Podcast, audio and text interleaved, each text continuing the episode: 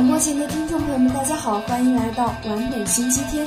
现在呢是美味时刻，我是你们的老朋友玉琴。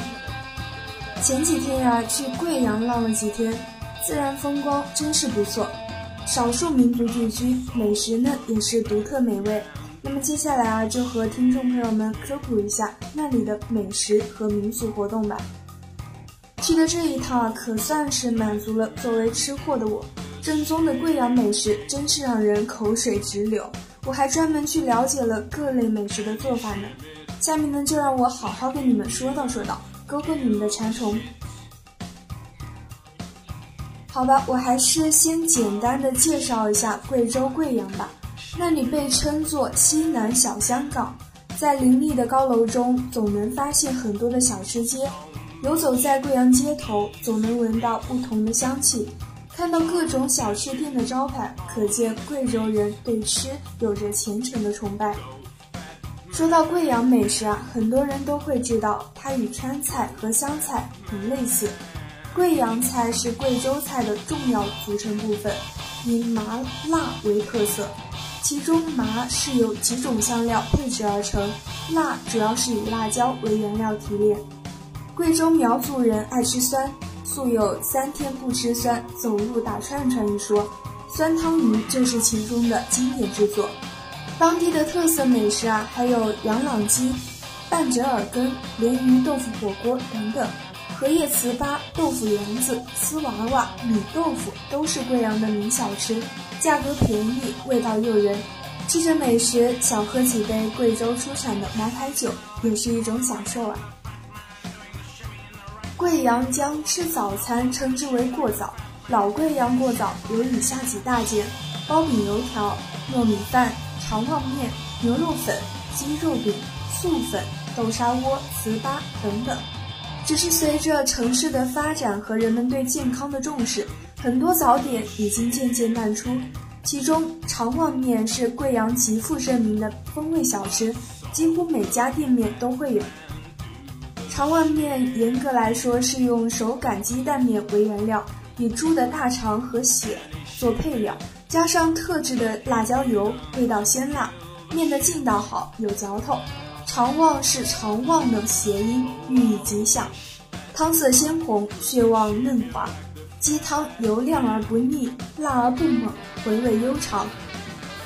接下来呢，我给大家介绍几道具有代表性的贵阳特色小吃。首先是豆腐圆子。说到豆腐啊，很多人想到的都是煎、炸、烧吧。可是贵阳却做出了不一样的做法，其中以雷家豆腐圆子最为出名。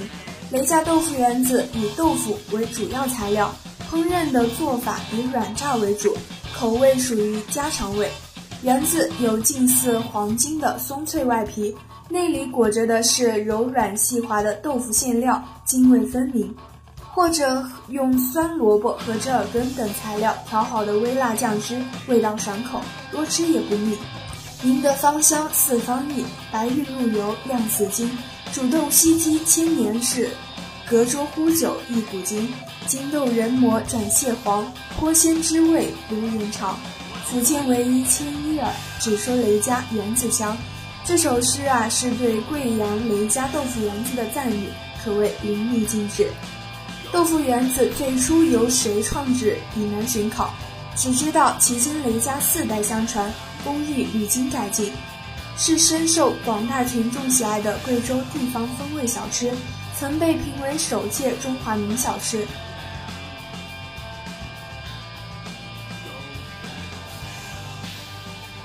再然后呢，就是豆米火锅。作为重庆人的我来说，火锅当然是那红似火的重庆火锅。每次都吃得大汗淋漓，无比的畅快。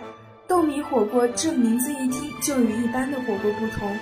豆米火锅是以红豆和黄豆为火锅底料，豆米一定要熬出沙沙的口感，入口即可感受到豆米的醇厚感。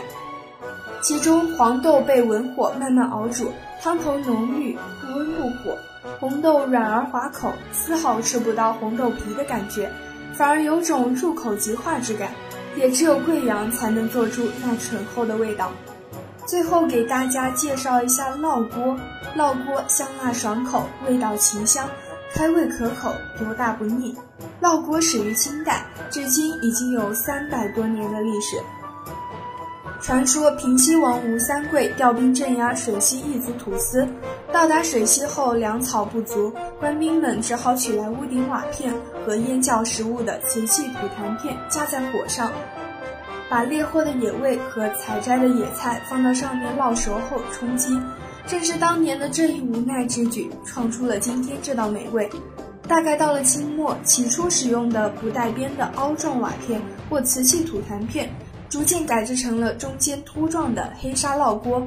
这种带沿的中间高边沿低的烙锅，可以让多余的油脂自动流向锅边，且随时都可以将它往原料上面浇。这时期烙食的原料在野味野菜的基础上，增加了当地特产的豆腐和臭豆腐，并且在吃的时候啊，要沾五香辣椒面为碟。